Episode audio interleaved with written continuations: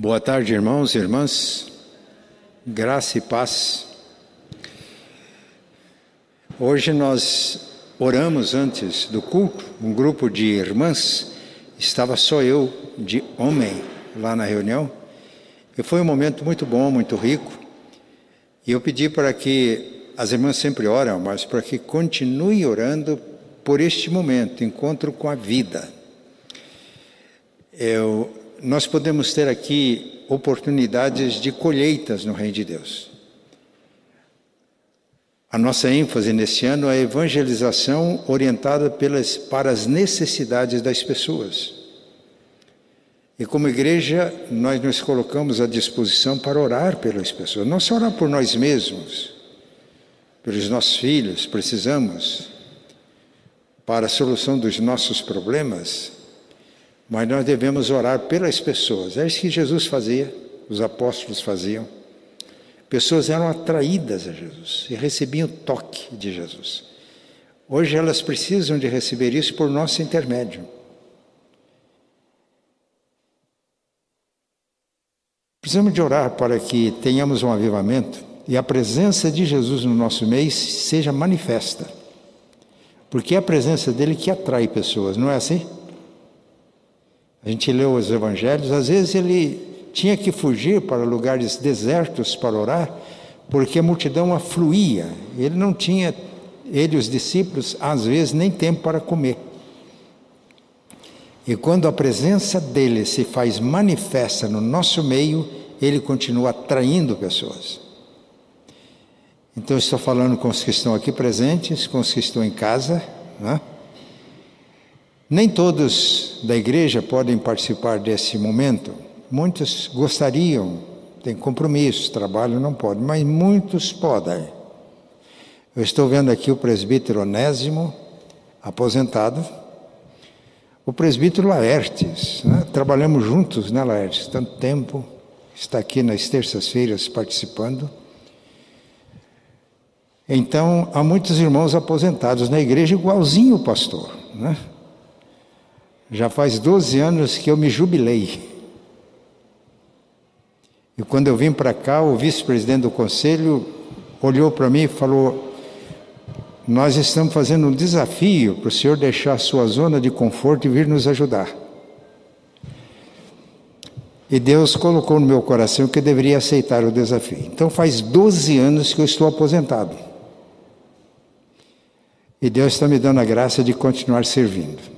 Então, os nossos presbíteros em disponibilidade, aqueles que puderem, alguns que não podem, os nossos irmãos aposentados, mas vamos vir ao encontro com a vida não apenas para receber oração, vamos vir para servir ao Senhor, para estarmos disponíveis, orar pelas pessoas, acolher. Os irmãos me ajudem em oração? Vamos orar nesse sentido? Nós estamos pedindo um avivamento espiritual, Gil. E todo avivamento, quando a gente lê na Bíblia, na história da igreja, tem algumas marcas. Primeiro, uma volta para a palavra de Deus. E o Espírito Santo vivifica a palavra e há um interesse muito grande por oração. Todo avivamento é assim. As pessoas oram com naturalidade. Há uma convicção de pecados. O povo de Deus vai se esfriando, vai pegando os caminhos do mundo, então, todo avivamento genuíno, o povo de Deus se converte dos seus maus caminhos. É isso que está escrito em 2 Crônica 7,14. Há fervor espiritual e há testemunho ousado do Evangelho. Todo avivamento genuíno é assim. Pessoas se convertem. Eu estou sentindo a necessidade disso. E os irmãos? Os irmãos que estão aqui? Presbítero Onésio, o que o senhor acha? Precisamos. Os irmãos estão em casa, vamos orar por isso? Eu tenho alguns cânticos que eu tenho cantado sempre. Tem um cântico que diz assim: Tu que sobre a amarga cruz revelaste teu amor, Tu que vives, ó Jesus, vivifica no Senhor.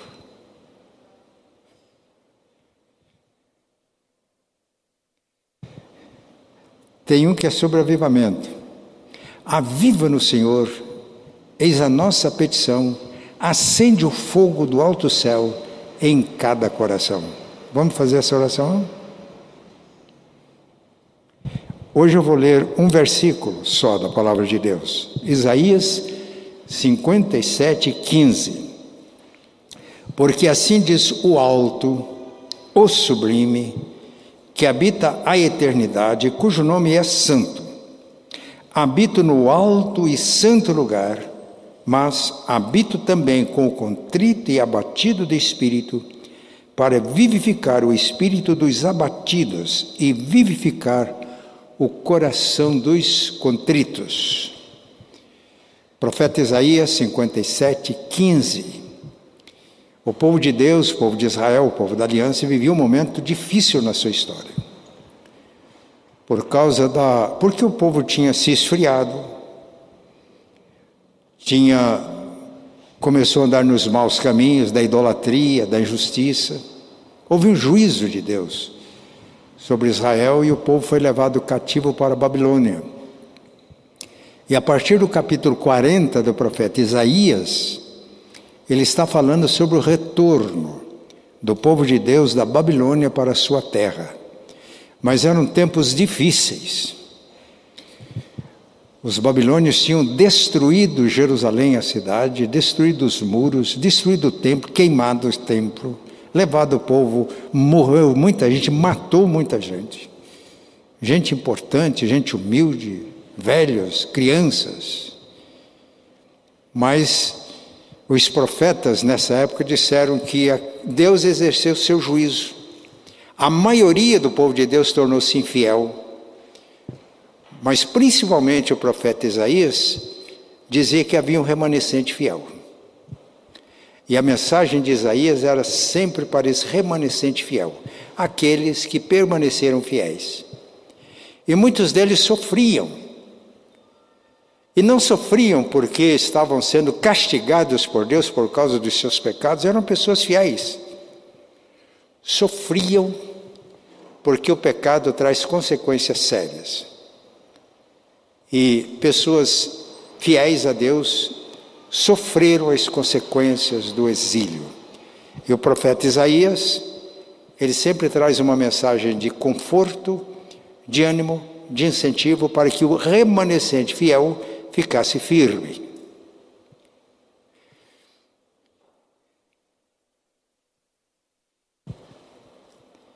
Eu ia dizer algo, mas vou me conter. Né? Então ele se apresenta para esse remanescente fiel, dizendo: porque assim disse o alto. Está se referindo a ele. O sublime é ele, que habita na eternidade e tem o nome de santo. Ele disse: Eu habito num alto e santo lugar, no céu. Mas habito também com contrito e abatido de espírito, para vivificar o espírito do contrito e vivificar o coração do abatido. Ou vivificar o espírito dos abatidos e vivificar o coração dos contritos. O nosso Deus é santo e é bom. Esse texto fala da santidade de Deus e fala da bondade de Deus. Deus é santo e nós somos pecadores. mas Ele não nos abandona. O pecado é o mau uso da nossa liberdade. Deus nos criou à imagem e semelhança dele, livres, portanto responsáveis. E a tragédia é o mau uso da liberdade, é pecado, nos afasta de Deus e nos afasta da fonte da vida e da fonte de todo bem. E aí vem as consequências, e isso o primeiro homem era representante de toda a humanidade e toda a humanidade ficou doente. Pecado, consequência, doença. E não estamos falando só doença física. Pior do que a doença do corpo é a doença da alma. Quando eu era ainda adolescente, foi ontem, A gente cantava sempre um cântico que dizia o seguinte: perder a saúde é fatal. A gente vai perdendo mesmo. Perder a vida é mais. Se alguém não perder a saúde, morrer sadio, só por é, porque está fechando o ciclo biológico, mas vai perder. E o Kant dizia: perder a alma é perda tal que não se recobra jamais.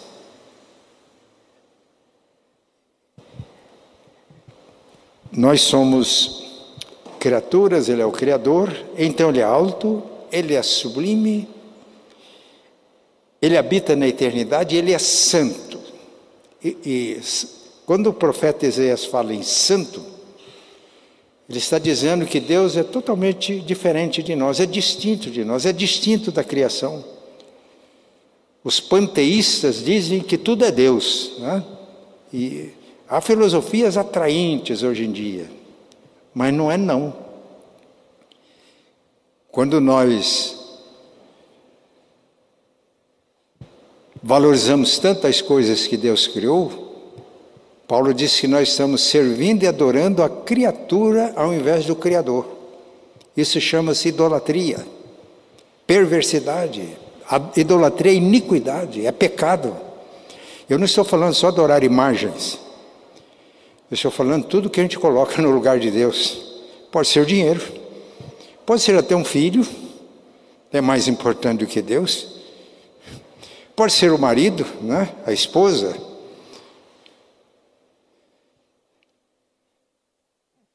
Então ele é alto, ele é sublime, é majestoso, é santo. Nós somos pecadores, mas ele não nos abandona.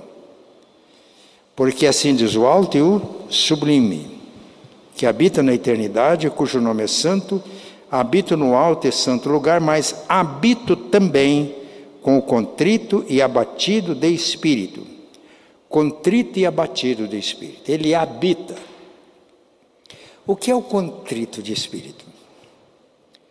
Toda pessoa, quando toma consciência da sua situação de pecado e miséria, ela fica contrita.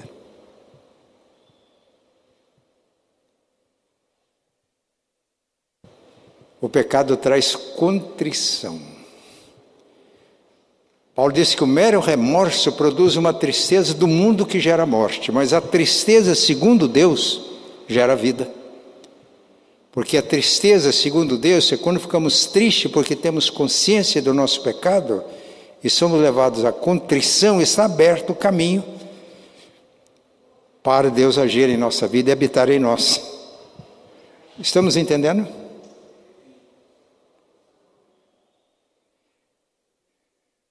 Pode acontecer com um crente fiel.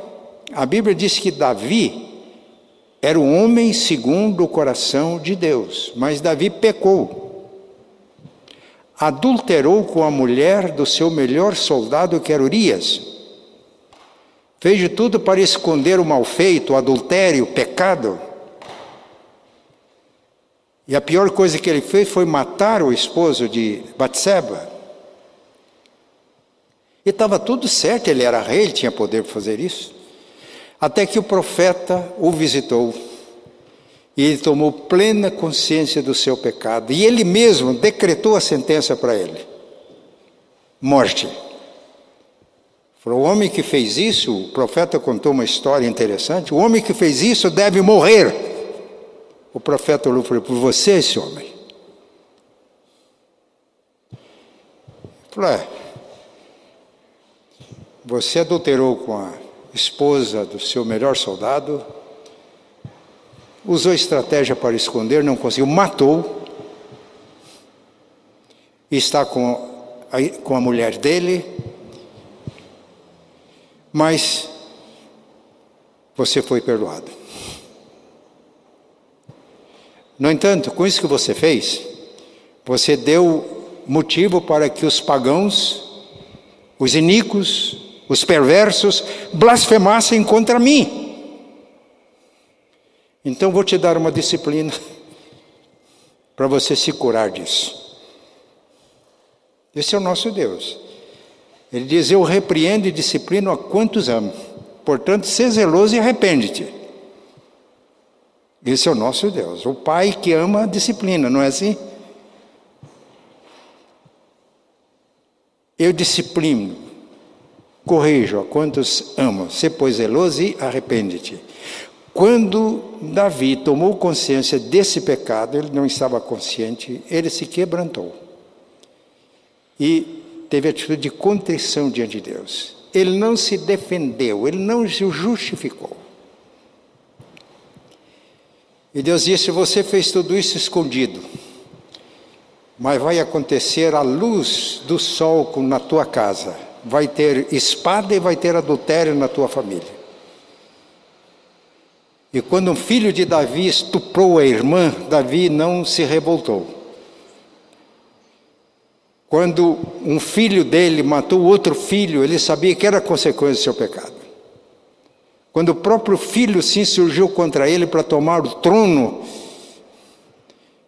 ele sabia por quê. Então, ele se arrepende, ele confessa, ele diz: Eu fui concebido em pecado.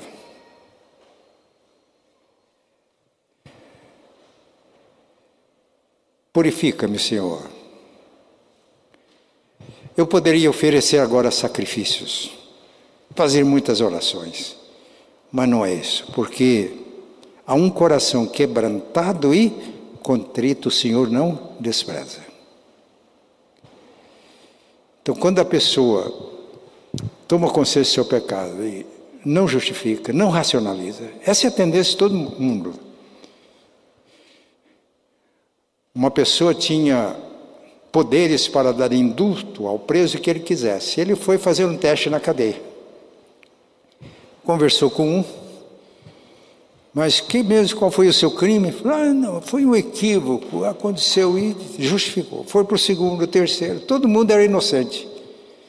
Até que ele chegou um e falou: Qual foi o problema, filho? Qual foi o crime? Falou, ah, e contou, infelizmente. Aí ele chamou o carcereiro e falou: Vamos libertar esse. Porque ele é muito pecador, está no meio de santos aqui, ele pode se corromper. Ele foi perdoado. Foi o teste. Mas às vezes a contrição não é por causa do meu pecado. Se eu amo, eu posso ficar contrito por causa do pecado de alguém da família que está em pecado, não toma consciência. Eu posso ficar contrito diante de Deus por causa dos meus irmãos em Cristo. Te percebe, está em mau caminho, ouve a palavra, não emenda de vida, contrito, porque as igrejas estão em maus caminhos, fecha os canais da graça de Deus, não cumpre a missão. Um líder espiritual pode ficar contrito não por causa dos seus pecados. Quando a gente lê o livro de Neemias, Neemias estava numa situação muito boa. Ele era copeiro do rei, cargo de confiança.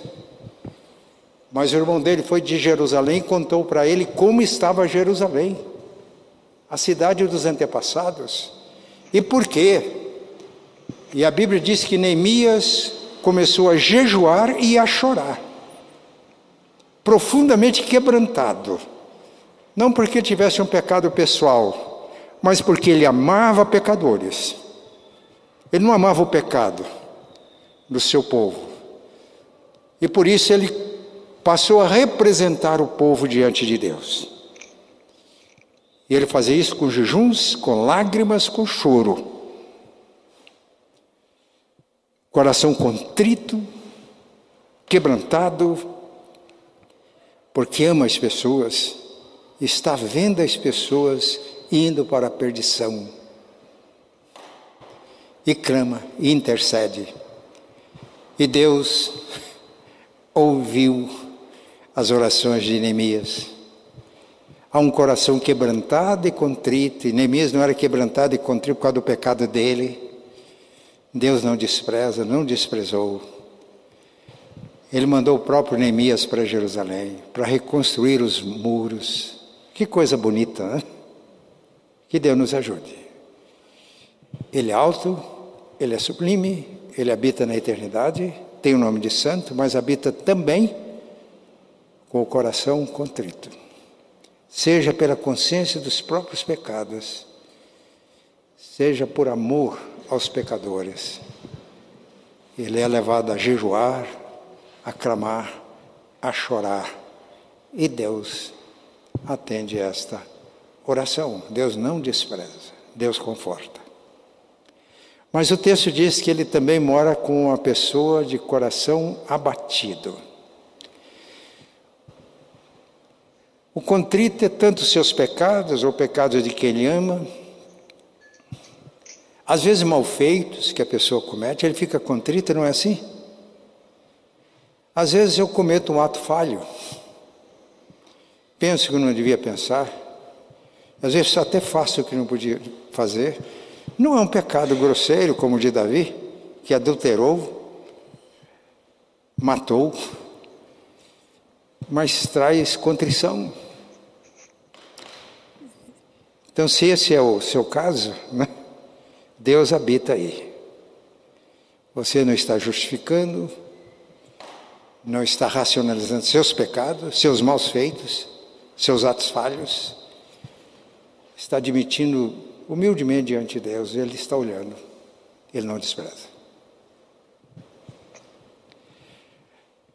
Já o abatido acontece com uma pessoa que não cometeu pecados, é justo, íntegro, temente a Deus como Jó. Foi o próprio Deus que falou. Você viu, falando para o diabo, você viu lá o meu servo Jó, homem justo, íntegro, temente a Deus e que se desvia do mal. O diabo falou: Mas é muito fácil ser crente igual Jó. O Senhor fez uma cerca de proteção em volta dele. Derruba a cerca para ver se ele continua mesmo. Deus permitiu. O diabo derrubou a cerca. Jó perdeu todos os seus bens, perdeu todos os seus filhos, perdeu a saúde, uma doença, perdeu a compreensão da esposa. A esposa olhou para ele e falou: Nessa situação, morreu teus filhos, perdeu seus bens, agora ainda perde a saúde, você continua crente, amaldiçoa a Deus e morre. Não é assim que a gente ouve sempre? Jó ficou abatido. Ele se humilhou. Jogou cinza, é a expressão. Mas perdeu a compreensão até dos amigos. Os amigos tentaram ir lá consolar Jó. Era tão grande a dor que eles ficaram por cima de dia sem falar nada, e melhor que se não tivesse falado. Aliás, deviam falar porque está na Bíblia, né? é para lição para nós erraram. Jó não estava sendo punido por Deus. Jó não estava sendo castigado por causa de seus pecados, malfeitos, atos falhos. Jó era íntegro, temente a Deus, se desviava do mal. É o abatimento, o sofrimento inerente ao ser humano, às circunstâncias, às dificuldades da vida. E Deus tinha um propósito já era justo, íntegro, temente a Deus, mas ele precisava de conhecer melhor Deus.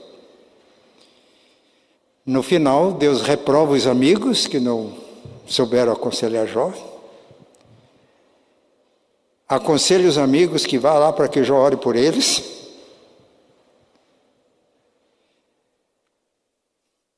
E enquanto Jó orava em favor dos seus amigos, o Senhor restaurou a sorte de Jó. Mas Jó antes disse: Senhor, antes eu te conhecia só de ouvir falar, mas agora os meus olhos te veem. Por isso eu me arrependo no pó e na cinza. Conhecemos Deus, conhecemos de verdade, conhecemos de ouvir falar. Meus irmãos, às vezes é no sofrimento que a gente conhece realmente Deus, e Deus nos conhece também. São experiências de abatimento. Aconteceu com José. Ele era escravo no Egito. Não porque ele fez coisa errada e foi vendido como escravo, por causa da inveja dos irmãos. Escravo. É agradável ser escravo? Escravidão no Brasil hoje é crime.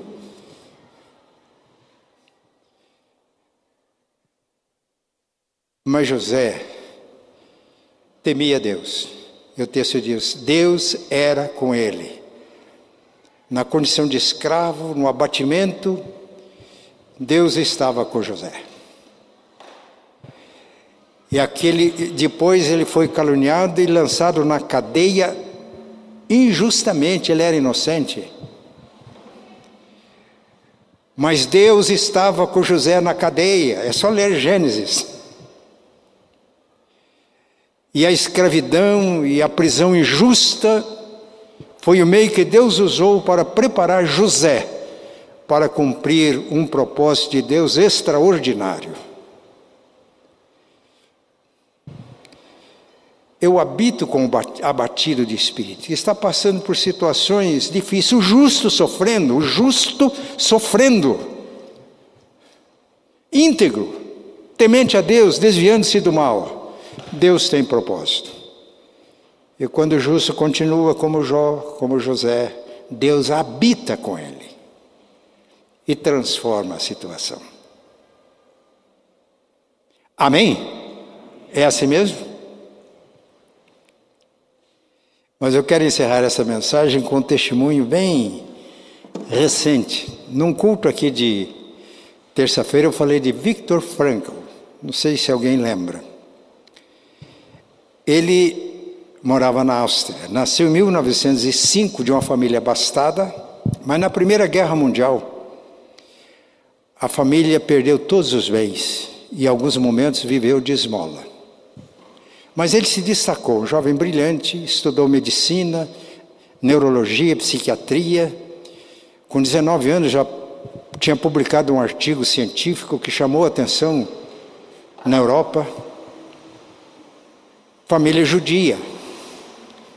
Ele tinha conseguido uma bolsa de estudo nos Estados Unidos e visto para entrar nos Estados Unidos próximo à Segunda Guerra Mundial. Mas Victor Frank, diz: Mas eu vou para os Estados Unidos, eu estou correndo risco aqui na Alemanha, mas os meus pais vão ficar aqui. Ele conhecia o mandamento: honra teu pai e a tua mãe. Ele diz: honrando meu pai e minha mãe, eu vou ficar na Áustria. Não foi para os Estados Unidos. Toda a família presa. Eram judeus.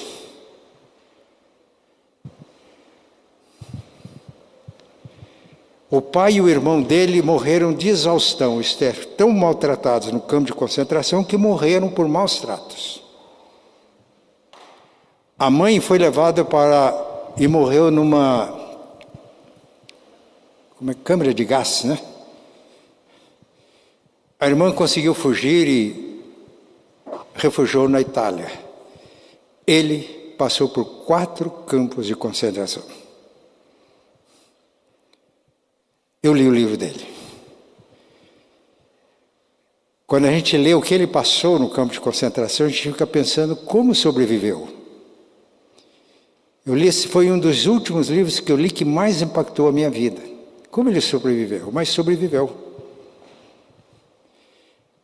Ele queria defender uma tese. Por que pessoas, quando submetidas à situação de sofrimento, umas tem reação diferente das outras. Ele tinha uma relação de amizade com Freud, também da Áustria. Trocavam correspondência e Freud tinha uma tese. Quando pessoas são submetidas a situações iguais ao campo de concentração, ele não falou isso, que quando ele escreveu não tinha essa experiência. Elas se tornam brutas como os animais mais irracionais. E foi a maneira de ele provar a tese que não que naquela situação de campo de consagração, sofrimentos indescritíveis. Ele diz: Eu vi a nobreza, espírito, a nobreza em pessoas se manifestando. Amor, cuidado dos outros. E o livro dele é Em Busca do Sentido da Vida. E ele encontrou subsídios para a tese que ele queria estudar nos Estados Unidos num campo de concentração. Saiu, logo depois escreveu um livro, em seis dias o livro que eu li tornou-se conhecido no mundo inteiro, desenvolveu a sua teoria, visitou por toda a Europa, Estados Unidos, esteve no Brasil, inclusive. A logoterapia ganhou mais de quase 30 títulos de doutor, por honra, de universidades. E ele diz o seguinte: nós encontramos sentido da vida, primeiro, fazendo coisas boas, fazendo coisas, realizando-se fazendo coisas. Segundo, vivendo valores, o amor. Terceiro, nós encontramos sentido da vida no sofrimento. No sofrimento do crente, do justo, nós ficamos abatidos como Jó. José deve ter ficado abatido muitas vezes, mas Deus mora com a gente. E aí nós conhecemos Deus como a gente não conhece só de ouvir falar. A gente conhece Deus de experiência.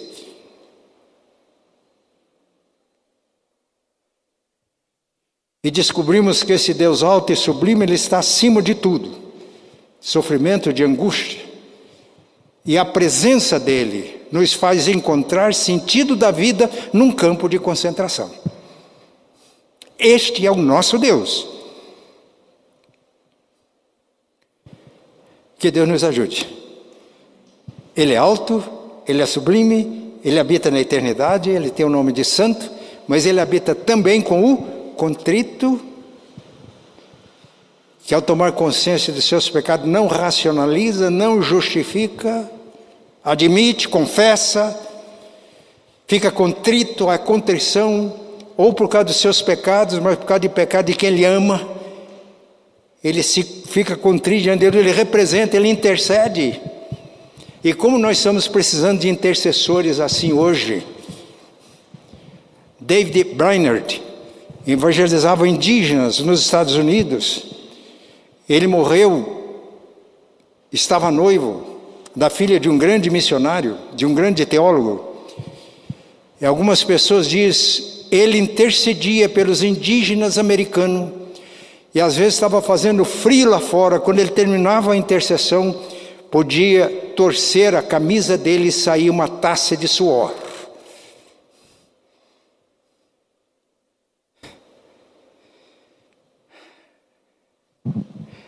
Precisamos de viver, conhecer este Deus, que habita com o contrito e habita com o abatido de espírito e realiza sinais, maravilhas e prodígios por causa destes filhos que ele tem aqui na terra. Né? São pepitas de ouro que ele garimpa e que ele usa para honra e glória dele. Amém.